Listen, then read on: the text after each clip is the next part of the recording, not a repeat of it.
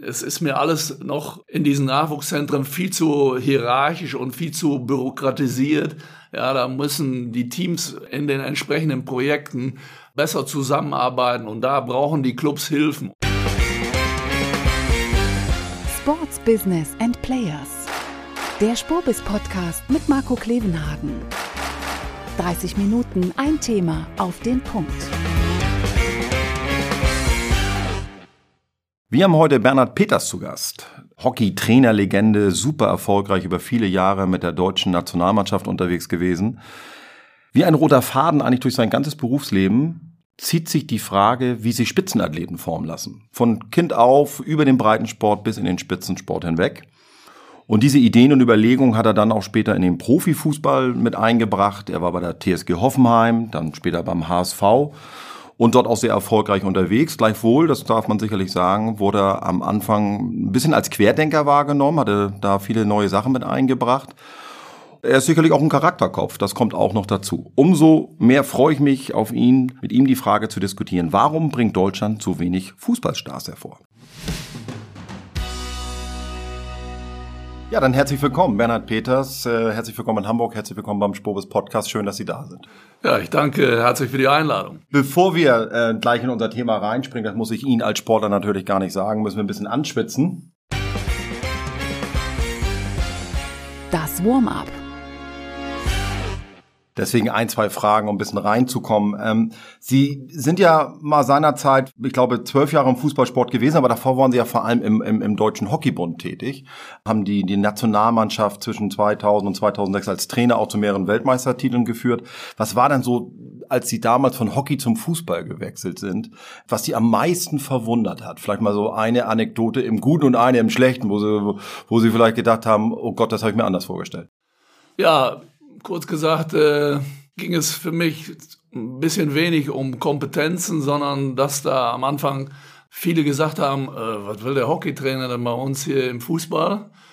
Und äh, als ich dann so nach drei Jahren ein erstes Gespräch mit Berti Vogts mal hatte, weil der ja ein Kumpel ist von Jürgen Klinsmann, da sagte er auf einmal, als ich mitten in Hoffenheim so zugange war bei der Akademie, oh, jetzt weiß ich auch endlich, äh, warum Jürgen dich unbedingt als äh, Sportdirektor haben wollte. Ja. Und, und gab es irgendwie so, so, so, eine, so, eine, so eine negative Überraschung, wo sie wirklich gedacht hätten, vielleicht, boah, das habe ich mir hier wirklich im Fußball anders vorgestellt. Ganz allgemein gesprochen.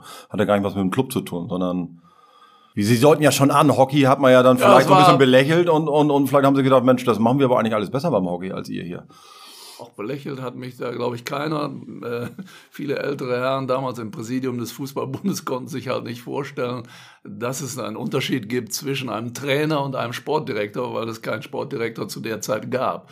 Heute äh, unvorstellbar. Es gab kein Jobprofil, es gab kein eine Idee, äh, dass es äh, jemand gibt, der, sag mal, inhaltlich konzeptionell oberhalb einer Mannschaft die Faktoren optimieren sollte. Äh, das waren alles, was will der komische Hockeytrainer hier bei uns. Und äh, jemand wie Dietmar Hopp war da schon wesentlich innovativer, wollte diese Idee mit Ralf Rangnick und mir damals in Hoffenheim dann unbedingt umsetzen. Sie haben, glaube ich, Ende 2018 beim HSV aufgehört. Was machen ja. Sie seitdem? Ja, ich habe ein eigenes Unternehmen gegründet, BPTC, äh, Peters Team Coaching und auch ein, ein Institut für Ausbildung im High-Performance-Segment weil ich glaube, dass es ein großes äh, Defizit gibt in der inhaltlichen Konzeptionierung von äh, in der vertikalen, sage ich immer gerne, vom Kindersport, Kinderhandball, Kinderfußball, Kinderhockey über Jugend in den Leistungsbereich, in den Übergangsbereich. Was gehört da an inhaltlichen Faktoren dazu und wie führt man diese Dinge inhaltlich konzeptionell? Also Führungskompetenz für High Performance und inhaltliche Kompetenz. Und wir beraten ja, Vereine, Verbände, Trainer ja, in inhaltlichen Strukturgebung. Wir haben so sechs Bausteine, an denen wir uns immer entlang hangeln. Sie, Sie, Sie beraten auch einen äh, US-Club in, ja. in St. Louis. Wie sind Sie denn daran gekommen? Ja, über einen alten Weggefährten Lutz Pfannenstiel, mhm. der äh, mit mir zusammengearbeitet hat in Hoffenheim und wir beide sind Frühaufsteher und wir waren immer die Ersten im Büro und haben dann alle möglichen Sachen ausgeheckt, schon so ab 7 Uhr morgens und ja, wir haben uns sehr gut verstanden. Er war dann Sportvorstand bei äh, Fortuna Düsseldorf und dann hat er mich gefragt, ja, ich will das da übernehmen als General Manager und ich mache ich aber nur, wenn du so in der strukturellen Beratung mitmachst. Und ja, das machen wir mit meinen Mitarbeitern jetzt und äh, macht super Spaß, so einen Club vom weißen Blatt Papier aus zu entwickeln. Dann nehmen wir schon mal das erste Learning mit. Früh aufstehen, kann sich lohnen. Dann gibt's auch mal vielleicht eine Beratung in, beim US-Club. Wir springen in unsere Hauptfrage. Das Thema. Wir wollen uns heute mit der Frage beschäftigen, ob in Deutschland wir eigentlich, wo ja im Fußball genug Spitzenfußballer hervorbringt. Ähm, das ist vielleicht eine komische Frage, weil man könnte ja mal, wie kommt man darauf? Das ist die Volkssportart Nummer eins mit Abstand natürlich in Deutschland. Aber gerade deswegen, wir sind ein großes Land, ja, mit, mit rund 88 Millionen Bürgern und äh, viele Kinder werden nicht nur zum, wir fangen nicht nur im Sport an, sondern die meisten fangen in den jüngsten Jahren ähm, auch mit Fußball an. Und die These ist daran gemessen, auch im Vergleich vielleicht mit anderen Ländern, kommen wir noch drauf zu sprechen, kommt da denn eigentlich genug, ich sage immer bewusst Stars bei raus? Wie nehmen Sie denn Ihren Output wahr? Ja, kann man von beiden Seiten denken. Hansi Flick würde sagen, ich habe eine super Gruppe jetzt für die Weltmeisterschaft zusammen hat er sicher auch an äh, Top-Fußballern, wo er sicher mit seiner Idee die zu einem Spitzenteam formen kann. Aber äh, wenn man äh, rein mathematisch diese Wahnsinnszahlen sich äh, anschaut, äh, die in der Volksbewegung Fußball anfangen, dann äh, hat diese Sportart natürlich auch, muss man sagen, massiv Probleme, sag mal, eine sehr zielorientierte Eliteförderung hinzukriegen. Haben Sie, haben Sie Zahlen im Kopf, wenn man jetzt sagt, okay, so und so viele Kinder fangen im Fußball an, da, davon kommen so und so viele in ein Leistungszentrum am an, wo es ja so die Vorstufe ist mit dem, mit der Hoffnung, dass man Profi werden kann. Gibt es, Zahlen, die Sie, die Sie im Kopf haben? Ja, es gibt diesen riesigen Bereich äh, Jugendamateurfußball. Wenn man das dann wirklich auf die äh, Nachwuchsleistungsfußballzentren der 36 mhm.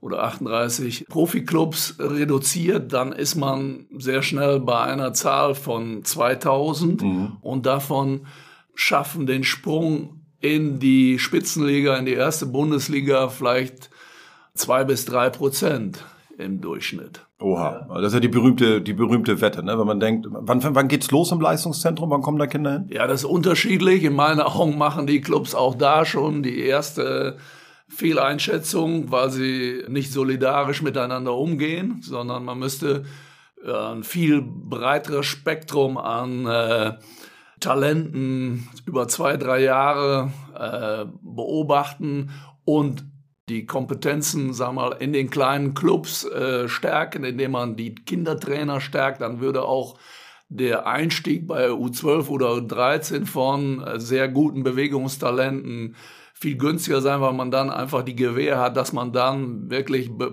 absolute Bewegungstalente und auch von der Persönlichkeit die richtigen leistungsorientierten Spieler hätte. Und das, warum wird das nicht gemacht? Also ja, weil, weil, weil, weil die beispielsweise die Westclubs sich schon zu sehr die ganz jungen Kinder gegenseitig ausspannen bei den kleinen Clubs, sage ich mal, um ja den ersten Vorteil zu haben, in der Hoffnung, dass sie da dann schon ein Top-Talent erkannt hätten. Aber die Anzahl der ganz jungen Spieler der 10-, 11-Jährigen, die in, in einem Nachwuchszentrum beginnen, die dann in der Bundesliga ankommen, die, die Zahl geht gegen Null. Lassen Sie uns einmal noch da nochmal den Exkurs machen. Also klassischer Weg, das kennen, glaube ich, alle Eltern, die, die ein Kind im, im Sportverein haben, bei irgendeinem Mannschaftssport vor allem wirklich herzzerreißend, macht das dann zweimal Training die Woche irgendein Elternteil hoffentlich. Und dann gibt es ein, meistens einen Club, gerade im Fußball, wenn man in einer größeren Stadt wie Hamburg jetzt hier zum Beispiel ist, der ist dann meistens nur drei, vier, fünf Kilometer weiter entfernt. Die sind besser aufgestellt dann in der Regel. Da geht es ja. zum nächstgrößeren Club. Sie haben ja. das angedeutet. Ne? Dann, ja. dann, dann wird schon da mit dem Alter von 10, 11, 12 angefangen, sich einen wegzuholen, von dem man denkt, der schießt sehr viele Tore. Den holen wir uns jetzt mal. Ja. Und dann geht diese Kette immer weiter. Und von dort aus gehe ich dann irgendwann zu einem Bundesligisten, der möglichst nah ist, oder, oder? Und dazwischen geht Leistung verloren, oder habe ich Sie da falsch verstanden? Nein, ich glaube, dass in vielen Fällen gar nicht das absolute Talent, der in dem Moment noch retardiert ist, ein bisschen zurückgeblieben ist, aber ein toller kleiner Dribbler ist und äh, sich aber, weil die großen Clubs schon so eine Ergebnisorientierung haben, das ist der nächste Kritikpunkt, das Wettkampfsystem, an allen wird ein bisschen äh, gewerkelt und gearbeitet, aber der Föderalismus zerredet wieder alles, mhm. äh, was mhm. die äh, neue Gestaltung der Wettkampfstruktur gerade im Kinderbereich angeht. Da sind wir 10, 15 Jahre der Musik hinterher im Fußball. Deswegen wird da rein ergebnisorientiert gedacht. Also ist der akzelerierte Junge, der meinetwegen nur fünf Jahre länger spielt, vermeintlich das größere Talent. Ist er aber gar nicht. Das Schwierigste im Sport ist überhaupt die richtige das richtige Talent zu, äh, zu entdecken, zu, zu sichten. Ja, ja. entdecken, zu sichten. Ja. Dieser Begriff ist immens schwierig. Wie viel ist, sind Umwelteinflüsse? Wie viel ist richtiges Training? Oder hat er nur ein anderes Trainingsalter, weil er 5000 Mal mehr gegen die Garage schon geschossen hat, wie der Junge, der noch nicht so weit ist? Das Wie hat aber nichts mit Talent zu tun. Wie sollte das passieren? Wenn wir jetzt mal in der, in der, auf dem weißen Blatt Papier dürfen Sie sich ja, so mal kurz malen, ähm, ähm, wie könnte man dann am besten Talent sichten? Wenn es nicht nur sofort nach Erfolg geht in irgendeinem gewissen Alter, sondern erstmal sagt, ja, aus dem könnte ja auch noch was werden oder aus der. Kinder wollen immer wettkämpfen und sich messen. Also muss man kindgerechte Turniere entwickeln, aber wo mit ganz kleinen Mannschaften, auch mit verschiedenen Ballarten, mal Handball, mal Basketball, mal Fußball, mal äh, Staffel äh, gegeneinander gelaufen wird, mal auf den verschiedenen Flächen, um sofort Kreativität auch zu, zu, zu fördern. Man sollte, so wie ich es auch in Hoffenheim, glaube ich, gut etabliert hat, ein Kinderzentrum aufbauen, wo es um die Kompetenzerweiterung der kleinen Vereine im Umland geht. Also die Weiterentwicklung der Trainer und der Strukturen. Warum muss ich in dem Kinderbereich so trainieren? Was ist bedürfnisgerecht für Kinder?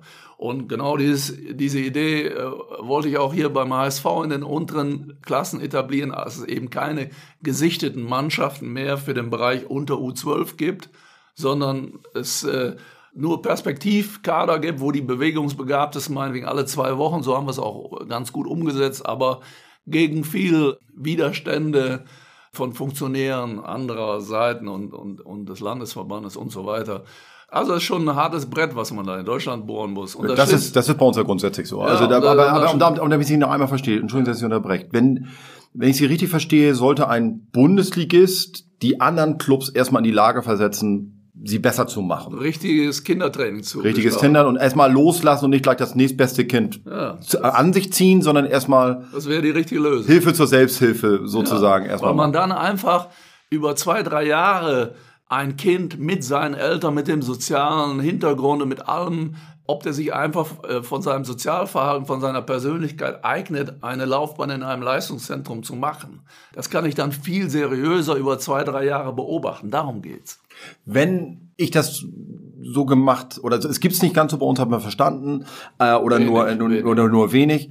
Sind denn trotzdem aber die, um einen Exkurs zu machen, die Nachwuchsleistungszentren der Bundesligisten die richtige Idee? Es ist also richtig, ab einem gewissen Alter, ab welchem Fragezeichen, Kinder dort dann hinzuschicken und zu sagen, nur dort könnt ihr besser werden.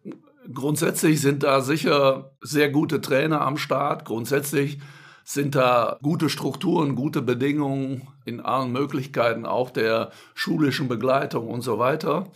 Aber ich vermisse eine weitere Öffnung. Ich vermisse seit Jahren eine kreative Erweiterung zu mehr Individualität, zu mehr Ideen der Trainer, auch äh, individuell mit den äh, Spielern äh, umzugehen und sie wirklich ja, besser noch zu fördern. Also es geht mir noch alles zu sehr über ein Leisten. Ist das ein fußballspezifisches Problem oder grundsätzlich in fast allen Sportarten in Deutschland? Was meint ihr? Nein, das ist schon deutlich mehr ein Problem im Fußball, weil der Fußball immer meint, ja, die Kinder und Jugendlichen, die haben wir eh und irgendwann wird schon Talent durchkommen. Andere Sportarten wie, wie Hockey oder Handball oder Basketball, die können nicht so denken. Die müssen sehr gezielt die äh, richtigen Talente finden und sie auch wirklich gekonnt ausbilden. Ist das, ist das schwieriger, weil die mehr auffallen? Wenn ich jetzt mal Hockey nehme, also ich will nicht böse sein dem Hockey gegenüber, weil auf der einen Seite ist es unfassbar, äh, wenn man bedenkt, wie viele Menschen in diesem Land überhaupt nur Hockey spielen ja. und welche sportlichen Ergebnisse bei Männern und Frauen dabei rauskommen, nämlich gegen Großnationen wie Indien oder auch Pakistan. Ja. Was ist deren Geheimnis? Ja, dass wir ich kann das jetzt nur aus der Vergangenheit sagen. Ich bin jetzt schon ziemlich lange weg beim Hockey. Trotzdem machen sie das immer noch hervorragend, dass sie eben mit jedem sehr guten Spieler eine individuelle Entwicklung machen und dass es eben ohne großartige Energieverluste, auch eine gute Zusammenarbeit zwischen den Trainern der Vereine, der, der, des Verbandes und auch im Verband eine gute Zusammenarbeit als Team der Trainer geht, sodass wirklich äh, die Jungs bei der U16 wissen, was bei der A-Nationalmannschaft gefordert ist und so haben sie eine gute inhaltliche Konzeption. Auch auf die Gefahren, dass ich äh, jetzt Vorurteile bediene und, und, und den Hockey bashe. Äh, man, man könnte auch sagen, Hockey wird von vielen wohlhabenden Menschen gespielt und gefördert und die können sich entsprechende Trainer auch leisten. Ich weiß hier einen Club in Hamburg, die haben Profitrainer von der Jugend an. Ähm, da macht das kein Vater oder Mutter am Mittwochabend auf, auf freiwilliger Basis. Ist das der Knackpunkt, dass man von Anfang an da ist sicher auch was dran, da muss man sich ja auch nicht für schämen, aber da gibt es auch ein klares Nord-Süd-Gefälle. Also hier im Norden sind die Bedingungen für die Hockeyclubs schon sehr, sehr, sehr gut. Und da werden schon in ganz jungen Altersklassen die äh, Mädchen und Jungs durch Top-Trainer trainiert, keine Frage. Äh, das ist aber in Süddeutschland oder in Westdeutschland nicht annähernd so. Oder auch in Berlin, da haben die Clubs einfach eine andere Sozialstruktur. Ich habe ein bisschen weggedriftet, aber es war so interessant eben gerade. Ähm, ich wollte auf das Nachwuchsleistungszentrum von, von Bundesligist nochmal ja. äh, eingehen, Exkurs. Nehmen Sie uns mal mit. Wie viel Geld wird da reingesteckt vom, vom, vom Umsatz in der Regel bei einem Bundesligist? Das ist natürlich von bis, ist klar. Das mag mhm. bei den Bayern anders sein als äh, bei einem kleineren Club. Wie viele Menschen arbeiten da? Wie viele Kinder kommen dann? Geben Sie uns mal einen Einblick. Ja, das geht oft bei der U9, U10 los. Diese Clubs haben dann und geht bis äh, zu U19. Dann gibt's die Übergangsmannschaft. Die haben schon viele Clubs nicht mehr, weil sie das nicht für richtig erachten, was meines Erachtens schon wieder ein heftiger Fehler ist. Alle diese Mannschaften haben sehr äh, kompetente Funktionsteams mit dem Co-Trainer, mit dem Torwarttrainer, mit dem Athletiktrainer und so weiter. Und das muss, jede Mannschaft äh, hat ein stabiles äh, Spiel- und Wettkampfprogramm, also muss alles äh, top organisiert sein. Ist es bei vielen Clubs auch. Und ja, ich würde mal sagen, die Range in Deutschland zwischen, bei den Bundesligisten ist so zwischen 3,5 und 12 Millionen, was die an normalen Etat pro Jahr dort reinsteckt. Wie viel Trainer arbeiten wir oder, oder wie viele Angestellte des Vereins arbeiten dort für die? Ja, das ist sehr unterschiedlich. Es gibt große und kleine Nachwuchsleistungszentren bei Schalke 04 oder bei Hertha BSC oder bei Bayern München. Das sind natürlich große. Da arbeiten ja locker 120 Leute. Nur im Nachwuchsleistungszentrum? Ja, nur im Nachwuchsleistungszentrum mit Fahrern und so mhm. weiter. Das gehört ja alles dazu mhm. mit Köchen und mhm. äh, Nachwuchs. Lehrern für Nachhilfe und Stimmt, so weiter. Im schulischen Bereich muss auch Im schulischen Bereich, Pädagogen vom Internat und weiß der Kuckuck. Und das sind nicht alles äh, hauptamtliche Leute, aber ja, sag mal, die Hälfte ist sicherlich bei den großen Clubs dann hauptamtlich. Die, die, die Spanne, die Sie gerade genannt haben, ist natürlich groß, 3,12. Ja. Aber wenn wir uns irgendwo selbst auf der Mitte einigen, ist das ja. jetzt viel oder wenig? Auch im internationalen Vergleich, vielleicht mit Amerika oder ähnliches. Ist jetzt ja, das ist schon ein guter Ansatz. Mhm. Ich behaupte, dass die Gelder nicht in jedem Leistungszentrum effizient genutzt werden, dass man das deutlich noch äh, besser umsetzen könnte. Zum Beispiel?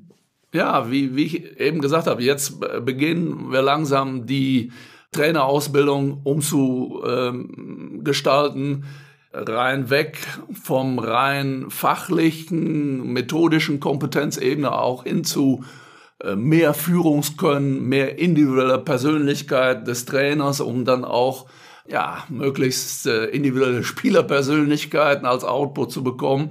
Also da tut sich schon eine Menge und dieser Bereich wird vom DFB gerade gut umgestaltet. Mhm. Ja, jetzt müsste man, finde ich, äh, in der Strukturgebung, in der Führung der Nachwuchsleistungszentren noch mehr inhaltlich äh, über neue Führungsmethoden, agile Methoden, wie kann man teamorientierter arbeiten und nicht in so einem Silo denken. Deswegen habe ich auch dieses High-Performance-Sport-Institut mit meinen Mitstreitern gegründet, weil wir da ein großes Defizit sehen in der Führungskompetenz und auch in der inhaltlichen Gestaltung neuer Ideen in der Top-Entwicklung von äh, Spielern aller äh, Spielsportarten übrigens. Aber vor diesem Hintergrund ist doch das, was, was der DFB mit seiner Akademie macht, nämlich dort Know-how und Entwicklung zu ja. bündeln und teilen ja. zu wollen. Ist das der richtige Ansatz? Schon der richtige Ansatz, keine Frage. Aber da hängen jetzt im Moment 100 Fäden im Raum und jetzt muss es mal in die richtige Zielrichtung gehen, Richtung Torabschluss, sag ich mal. Ne? Mhm. Also es muss äh, noch äh, vieles ja, in die richtige Richtung geführt werden. Ich, ich glaube, manches äh, hakt so ein bisschen in der Effizienz. Nicht alles, was total innovativ ist, macht auch macht auch so äh, Sinn, wenn man es nicht in die richtige Zielrichtung bringen kann. Ja, äh, es geht. So, da muss ich Ihnen jetzt angeben. Moment mal. Geht das auch präziser? Das ist ja natürlich hochspannend und mir ist natürlich klar, sie versuchen drumherum zu schiffen. No. Weil natürlich mit dem DFB, oder, nein, sie schiffen nicht rum, das klingt zu böse, das will ich so nicht sagen, sondern sie sagten, das sind lose Fäden. Können Sie mal ganz konkret sagen, wenn Sie jetzt das führen müssten, die Akademie, was Sie machen Fußball würden? bin ich schon relativ konkret. und, und gestählt schon mittlerweile, denke ich auch. Sagen Sie mal ganz, ganz präzise bitte, was würden Sie bei der DFB-Akademie anders gestalten? Man muss ihnen ja eine gute Chance geben. Und die haben sie ja mehr als verdient. Das ist ja eine klasse Idee vom Oliver Bierhoff. Und jetzt geht es darum, diese ganzen Nachwuchsjahrgänge äh, ja noch besser, habe ich schon mehrfach gesagt, mhm. individueller, mit einer vertrauensvollen, emotionalen Führungskultur. Es ist mir alles noch in diesen Nachwuchszentren viel zu hierarchisch und viel zu bürokratisiert. Ja, da müssen die Teams in den entsprechenden Projekten ja, besser, besser zusammenarbeiten und da brauchen die Clubs Hilfen. Und jetzt könnte ich noch weiter ins Inhaltliche gehen, was die Trainingsmethodik angeht. Wie kann man wirklich äh, konkret kognitive Handlungsschnelligkeit im modernen Fußball, wo es unheimlichen Zeit- und Gegnerdruck, wie kann man das sehr effizient trainieren Richtung Wochenende? Wie kann man die mentale Stärke verbessern? Wie kann man das Training so gestalten, dass es auch von den Stoffwechselbereichen das Richtige trifft und, und, und? Wie ist das Trainerniveau in Deutschland im Vergleich vielleicht auch mit anderen europäischen Ländern? Anders. anders. Das ist schön. Das ist wie im Restaurant, wo man sagt, hat's geschmeckt. Ja, also es tut sich im Moment eine Menge. Der DFB versucht über seine Trainerausbildung, die auf der anderen Seite auch scharf in der Kritik steht, noch äh, spezieller Richtung Nachwuchszentren Kompetenzen aufzubauen. Da tut sich eine ganze Menge. Meiner Meinung nach ist das auch überfällig.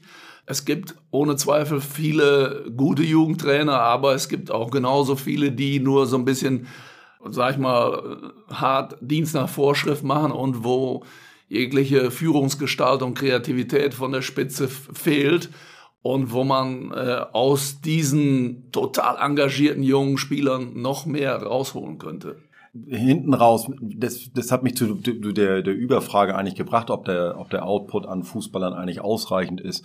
Nämlich, wenn man das sich im Ländervergleich anguckt. Und nicht nur im Fußball, auch in anderen Sportarten. Ich finde so, so, so Länder wie Kroatien oder, oder skandinavische Länder, insbesondere Island. Ich glaube, Island äh, groß wie Bielefeld oder ein Stück größer als Hamburg-Altona und, und bringt so viele Sportler hervor.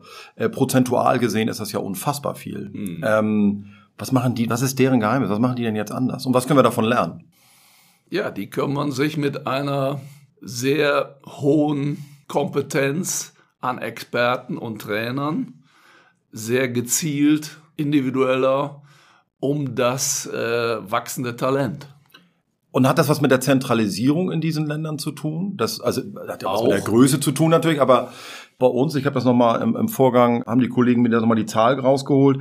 Wir haben insgesamt, wenn mich noch die Verbandsleistungszentren und so im Fußball, 57 Leistungszentren, ja. äh, wo man das Gefühl hat, das ist selbst für unser Land dann doch, warum macht man nicht vier daraus? Also, und sagt einfach, man macht irgendwie jetzt hier Norden, Süden, Osten, Westen. Ja, so, so ganz einfach ist das nicht, weil da sind ja auch die Leistungszentren zu den verschiedenen Altersklassen. Das heißt, da gibt's auch schon eine sinnvolle Anbindung in der Talent- Förderung, solange die äh, Kinder und angehenden Jugendlichen noch nicht in so einem Leistungszentrum werden, werden sie durch den DFB in den ländlichen Regionen noch extra gefördert. Das macht schon Sinn. Aber sind wir wieder beim vorherigen Thema. Jetzt wäre es natürlich wichtig, all diesen Stützpunkten wirklich noch mehr ein zielgerichtetes Konzept äh, so zu verpassen, dass ja, dass das äh, von der Entwicklung her in allen Gebieten vernünftig sich weiterentwickelt, aber dass man auch, sag mal, noch spezieller Talente für Außenverteidigerpositionen, Talente für Mittelstürmerpositionen. Das ist, was der A-Nationalmannschaft ja auch immer wieder fehlt, dass da absolute Weltklasse heranreift. Und das gibt's, kannst du nicht im Laden kaufen. Die musst du über vier fünf, sechs Jahre sinnvoll entwickeln. Und das ist die Kompetenz der, des Zusammenspiels aller Trainergruppen. Das heißt, Sie würden nicht unbedingt dann einen sinnvoll oder, oder, oder in eine, eine Weiterentwicklung sehen, wenn man sagt, 57 ist einfach zu viel, das ist praktisch nicht zu steuern oder ja, Oder macht das, macht anders gefragt, machen das andere Länder deswegen eben besser, weil sie sagen, ja, die haben am Ende haben die zwei, drei Leistungszentren. Wahrscheinlich hat Island eins. Ich weiß es nicht, wie, wie Island das macht. Wissen Sie es? Also, also das, das ist ja das Spannende, mal zu erfahren. Ja, was machen die denn anders? Die brauchen kein Leistungszentrum, die, äh, das ist in Holland genauso. Da brauchst du auch kaum ein Leistungszentrum, weil alle 60 Kilometer entfernt ist, mal ein bisschen salopp gesagt. Und deswegen können die dann auch viel, viel öfter zusammen trainieren. Das ist natürlich so in so einem Riesenland wie Deutschland nicht möglich. Da musst du eben sehr langfristigen Leistungsaufbau bis zu einer Eliteförderung hinkriegen. Dann bist du irgendwann bei den U-Nationalmannschaften, die in der DFB-Akademie landen. Aber da musst du natürlich im Zusammenspiel mit den Vereinen auch ein absolut tragendes, gut zusammenspieltes, koordiniertes Programm zwischen den U-Trainern entwickeln, damit sich eine effiziente Entwicklung des Top-Talentes auch gewährleisten lässt. Sie haben, Sie haben vorhin gesagt, dass man zu schnell auf Leistung geht und das beste Kind setzt sich dann durch. Ja. Und man müsste im Kinderbereich, man müsste dann eigentlich noch mehr nach Talenten ausschauen, weil sich vielleicht manches Kind später entwickelt oder ähnliches. Ja, es hat was mit Ausbildungsorientierung versus Ergebnisorientierung zu tun. Ja. ja dass zu früh eine Ergebnisorientierung da ist, bei dem U12, U13 Trainer, der sich nur über Ergebnisse definiert, weil der Funktionär montags fragt, wie hast du denn gespielt? Ja. ja und wie stehst du denn in der Tabelle? Der fragt ja nicht, wie haben sich die und die äh, Kinder entwickelt? Ja, das ist der, das ist der große Unterschied. Und deswegen müssen wir da beginnen, in dem unteren Bereich umzudenken, ohne zu vergessen, dass Kinder immer wettkämpfen wollen und sich messen wollen. Das ist keine Frage. Das weiß ich auch weil ich wollte darauf hinaus auch mit der Frage, wenn es 57 Leistungs, dann wird man ja denken, da kann doch gar kein Talent mehr durch Sieb fallen. Also das ist ja so feinmaschig, wo man denkt, also selbst wenn sich, wenn sich ein Kind zwei, drei Jahre später vielleicht erst entwickelt, jeder, der das halbwegs dann irgendwie kann, wird doch in irgendeinem Leistungszentrum am Ende. Ja, fast alle, keine Frage. Ich glaube, die meisten Fehler werden im Kinderbereich gemacht, dass mhm. da äh, viele Kinder dann die Lust verlieren, wirklich äh, mit Leidenschaft weiterzumachen ja, weil sie zu wenig persönlich angesprochen werden, sage ich mal. Ah, in den, in, den, in den weiteren Stufen bin ich dann bei meinen vorherigen Themen, dass da eben noch, noch äh, gezielter, besser mit den einzelnen Spielern gearbeitet werden müsste. Wir kommen. Es geht in die letzte Runde wir wollen ja wieder sharp irgendwie versuchen, auf 30 Minuten rauszukommen in unserem Podcast. Daher nochmal zusammenfassend die Frage. Ich war etwas verwundert. Ich hätte gedacht, wenn Sie jetzt sagen, ja, wenn wir das alles zentralistischer steuern könnten und das föderale System in dem Moment, das ist ja immer in, in Deutschland ein schwieriges Thema, das wissen wir alle. Aber es ist ja nun mal so, weil es eben auch so viele Landesverbände gibt. Vereine vor allem. Vereine gibt, Landesverbände, es ist halt so strukturiert, sondern wie es nun mal so ist. Ja. Konkret runtergebrochen. Würde man das mehr zentralisieren, wäre dann der Output an, an Fußballstars Stars größer am Ende des Tages? Na, die Frage stellt sich so nicht, weil die Tradition der Clubs einfach in Deutschland so groß ist, dass die Clubs die absolute Oberhand haben und die Talente entwickeln wollen. Die Spieler gehören den Clubs und nicht irgendwie den Landesverbänden. Also ist es eine Zentralisierung nachher der Top-Spieler U17, U19 in Richtung Profibereich bei den großen professionellen Clubs.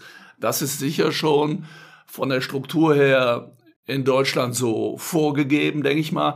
Und jetzt geht es darum, diese Quote an Fußballern noch effizienter, äh, sowohl fachlich als auch von den emotionalen Prinzipien noch besser zu entwickeln. Gibt es ein, ein spezifisches Vorbild, sei es Land oder Sportart, wo Sie hinzeigen würden und sagen, Freunde, das ist die Blaupause, an der müsst ihr euch halten?